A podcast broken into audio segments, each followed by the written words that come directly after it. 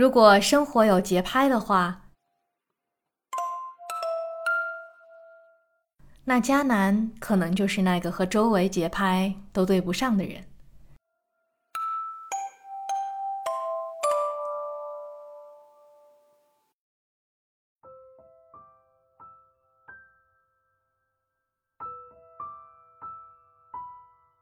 小时候，由于家庭原因，他辗转南北，在不同的地方长大。成年后，在南方求学，毕业后找到了一份体制内的工作。化妆师告诉他：“你想要在镜头前出人头地，就要考虑把你的高颧骨给削掉，下巴再做尖一点。”这让迦南明白了，原来他的脸不适合上镜。难以按耐住那颗剧烈跳动的好奇心，他毅然辞掉了体制内的工作。变成了北漂，飘着飘着就想去更外面的世界看看。那一年是二零一五年，看着兜里的钱，他排除掉了学费高昂的英美，选择了法国。可是申请学校、办理签证，要至少有五百学时的法语学习基础，他自己可是一句话都还不会说。于是硬着头皮赶鸭子上轿，有一搭没一搭的学完了。学校也申请了，签证也面试了，他还是很犹豫。自己已经二十五了，这大龄留学的事儿到底靠不靠谱？一边琢磨着，一边还找了一份工作。可能是命中注定，刚进新单位三个礼拜的迦南就被派到了法国出差。这次出差让他坚定了他自己想要一份国际化事业的决心。出差回来，签证下来了。他带着家人的疑惑和担忧，朋友们的惊讶和不解，还有自己的那份忐忑，坐上了飞机。他说：“把自己归零，去到一个举目无亲、连话都不太会说的国度。”他的害怕其实远远超过了期待。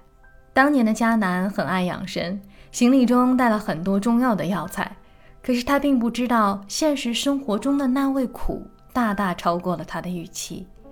第一年学习语言，他寄宿在了一个法国老太太家里，每天回去和老太太的寒暄成了他最头疼的一件事儿。他说的不好，也不知道要说什么，于是每次快回家的时候都特别犹豫，来回踱步后才敢进家门。一句简简单单的“你今天过得好吗？做了些什么？”给他带去了莫大的压力。为了赚取生活费，在学习之余，他也做了很多别的工作，比如代购、帮人家照看小孩、教别人中文等等。他依旧不知道自己以后要做什么。为了给自己留条后路，他报名了一个硕士的项目，想着无论自己混成什么样，至少还能有个文凭。一个偶然的机会，他看到了一个戏剧学校的招生广告，心里的那颗好奇心又跳了出来。他被怂恿着去报了名，心里想着，如果需要大量背台词的话，自己的法语是不是会变好？现在回看的话，迦南当时站在了人生的一个转折点，他很快就要推开那扇门了。进入戏剧学校不太容易，要先进行一个七天训练营的培训，如果考核通过的话，才可以被录取。可能有些时候，老天就是要考验一下你，给你制造多一些的困难。迦南被分配到了古典戏剧的课，他要在七天内诠释一个莫里埃的剧本，也就是说，一个说着奇怪法语的中国女生要用亚历山大尸体的表达方式来演绎十七世纪的一个剧本。迦南火速找了中文的译本，大概看明白了意思，然后找了别人把他全部的台词都录了下来。他反反复复的听，深深给全背了下来。刚觉得可以喘口气，忽然发现对方的台词他也一句都听不懂啊！这可不是演独角戏呀。于是他把演他对手戏的演员的台词首尾句又都给记了下来。最后演出算是成功，他被录取了，离那个在目前的梦想仿佛走近了一点。这次没有人评价他的脸型。也没有人说他不可以，只是在迦南面前的路依旧并不好走。入学前的前两年，由于语言的问题，他变成了同学中的透明人。别人对她的印象都是一个很害羞、不怎么说话的亚洲女生。迦南在说中文世界里的性格是很外向和很爱表达的，但是由于很多自己的表达和内容还不能用法语流利的说出来的时候，他就选择了沉默。于是那头两年，他踩着铃声进入教室，为了避免和同学的交流。课间休息的时候，当大家一窝蜂去外面透气、喝咖啡和聊天的时候，他一个人默默坐在教室里，整整两年。没有人主动来找他搭戏，也没有人主动来和他说话，他变成了一个很小很小的点，所有人都没有注意到他的存在。迦南笑着说：“当时每天想到去上课都很痛苦，最大的愿望就是希望自己生病了，可以不用去学校了。可是这条路是自己选择的，有些时候再苦再寂寞，都要咬着牙走过去。”就是这种 small talk 才见你有没有融入这个文化呀？你可不可以跟人随意的聊个天儿啊？我我都我连出门都我下课就在教室里待着，因为我知道我出门就要跟人聊天，我不愿意聊，我不会聊，好难受的。慢慢的，他的每次考核的表现让一些同学留意到了他这个透明人的存在，他开始收到了一些鼓励和搭戏合作的邀约，在第三年的时候，他才稍稍放松了一些。也遇上了一位很好的老师，不停的鼓励他。我也很怀疑我，所以我将来是要干什么？我都这么大年纪了，我是要当演员吗？当演员不是从十八岁开始的吗？我我都已经二十六了，我要当演员吗？我疯了吗？我开始跟他们合作演戏，老师对我的一些，就是我我你在台上的状态，所有人能看到的。所以就是大家哎，好像开始跟你产生一点赞许，有人就愿意跟你说话，有人愿意跟你一起排排练。哦，我就觉得，哎，你稍微自信了一点点，得到一点点的肯定。我想，哦，我我还不差，所以有了这样的一个自信的东西，才开始慢慢有一些 small talk。但是二年级还还不够，就是到了三年级才开始，每天我会专门提早一点去学校。以前你知道我多尴尬？一年级的时候，我是每天最后一个进教室的，因为我刚好卡那个点儿上课。好了，下课走人，我不要跟任何人有讨论。但是三年级我就突然发现，哎，我可以提早去，我下课也可以出去，他们喝咖啡，我也在，我也喝咖啡，在旁边跟他们聊天，有人愿意跟我聊。他的毕业大戏是由他导演、改编和主演的一部讲述一个女人的独白的戏《生死界》，原著是华人作家高行健用法语写的，而迦南也用非母语的方式改编和诠释了这部剧，大获好评。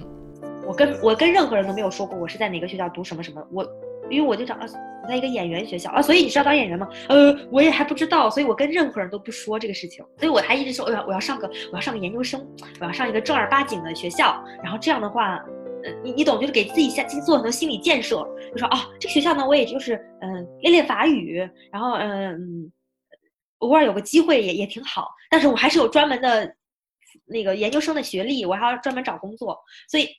其实，嗯，你懂，就是一直给旁边自己还留一条后路，这样，直到，直到我的东西做出来以后，我觉得我可以做的呀，好像这条路我可以做，我才开始觉得，哦，我还愿意跟别人说了，嗯，我还有一份职业，我是一个演员，我是一个舞台导演。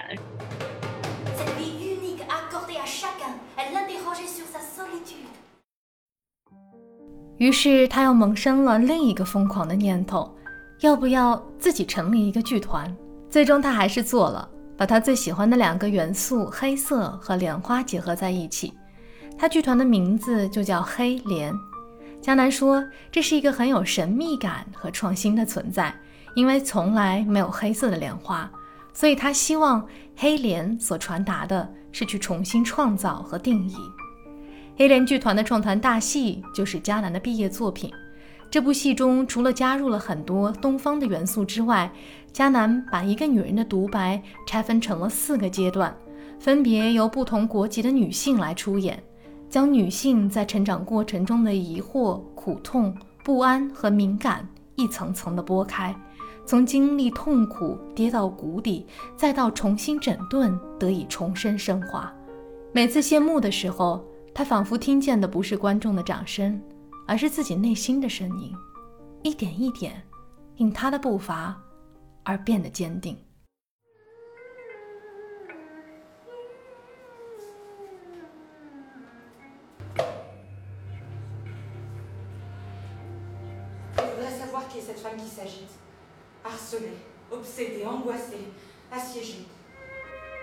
所以每一次谢幕对我们来说，就是我们真的是，嗯，把这个女人的历程走了一遍。其实对我们来说也是一种励志。虽然说我的台词大量充满着一些痛苦，充满了一些情感的历练，充满对跟母亲的关系，跟怎么怎么样，但是我就是就是这个剧到最后，我们都是有这样的心态，穿着一身洁白，然后谢幕。就觉得人生的一切的一些一些痛苦沉沦都过去了啊，我可以有力量重新站起来，所以我最后是给他有这样的利益，所以谢幕对我们来说是一个很很重要的事情，就是我给你展示了这个女人的一些所有的挣扎，那我告诉你，我们现在尘归尘，土归土，非常的宁静的状态下跟你们谢幕这样，而现实生活比戏剧还要真实的多。江南渐渐打破了不敢开口表达的障碍，可是别的问题又随之到来，比如巴黎这么多剧院，这么多剧团，如何争取到演出机会？如何申请签证能够留下？怎么宣传？票房怎么分？如何布景？如何打光？等等，很难想象，在异国，迦南是靠多强大的内心，在本地最具竞争力的领域去争取机会的，一个难字。不足以概括他所经历的。外人看来，他是做到了，也做得不错，可真了不起。可是向内观望，他发现虽然自己也成长和自信了不少，但是一直有种非常孤单的感觉。这份孤单是这些年所有节日都得自己过，所有困难都要自己扛，所有苦水都自己咽，所有麻烦都需要自己解决。所积聚在一起的感受，这份孤单的重量，并没有让迦南想要回到所谓的舒适圈。毕竟，自我解放之路是一条单行道。我有我有试过过过节的时候，一个人在酒店里面，因为还想着哎，给自己安排个小旅行。嗯，我觉得平安夜在酒店里面真的很不好受，以及当你有什么事儿的时候，没有人商量，然后嗯，就当你很需要被人。家人的鼓励，就亲近的人的鼓励，呃，以及一些帮助生活小琐事儿，法国的这种小琐事儿，我天啊，太不要太多了，都没有人帮，所以你知道这种力量就得得你得你自己完全给你自己。因为演戏让迦南很快乐，他满足了他那颗好奇心。通过演戏，他可以去体验很多种不同的人生，在你中有我，我中有你的诠释和理解下，他所赋予角色的，又或者角色。所给予他的意义，让他体验到了治愈和净化。他说：“为什么大家看到一部好的作品的时候会哭呢？因为戏剧的张力和现场的代入感让共鸣得以产生。可能我们在自己生活里寻找不到的答案，可以通过一部剧里别人的故事而找寻到一丝线索。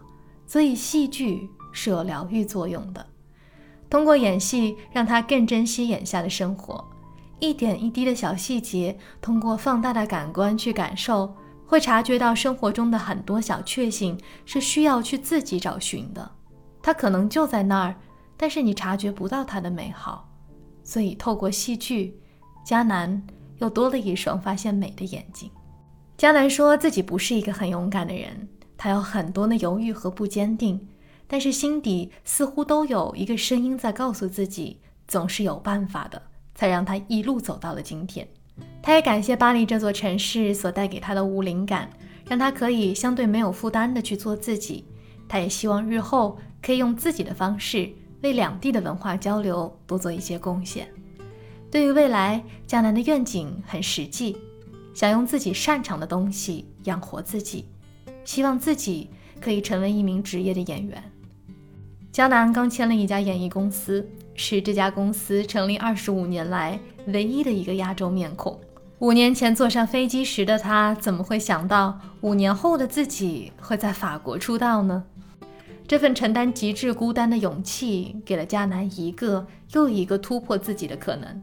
一路走来，这五年实属不易。一个人在异国，在当地竞争最激烈的行业，寻找属于自己的天地，很不简单。回望五年前在机场带着不安和期待的自己，江南想说：对五年前自己就说，就是不要怕，就三个字，不要怕。呃，五年后的自己说什么呢？就是谢谢你的坚持。因为以前真的是很害怕，所以我不是说那种很有勇气的人，非常害怕。他非常害怕自己选的路是没有没有结果的，或者说是嗯，不是结果没有没有好路的，就是他自己选了不归路。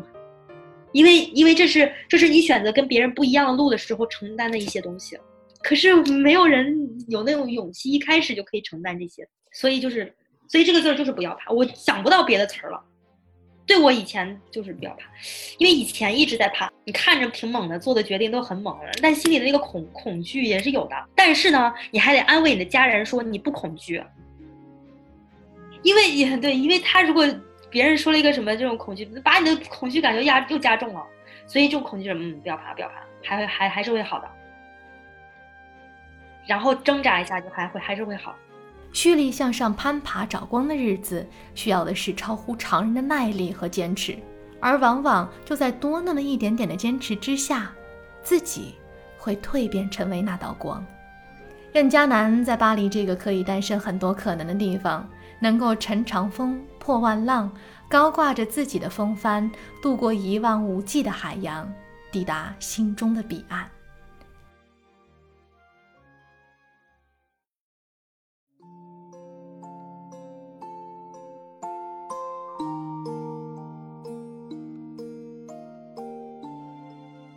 感谢收听这一期的《静听微光》，文静在巴黎向大家问好。这个故事也送给所有在疫情下、在重压下、在逆境中咬着牙、低着头、在灰暗中看不太清，但也坚持往前走的人们。我们下期节目再会。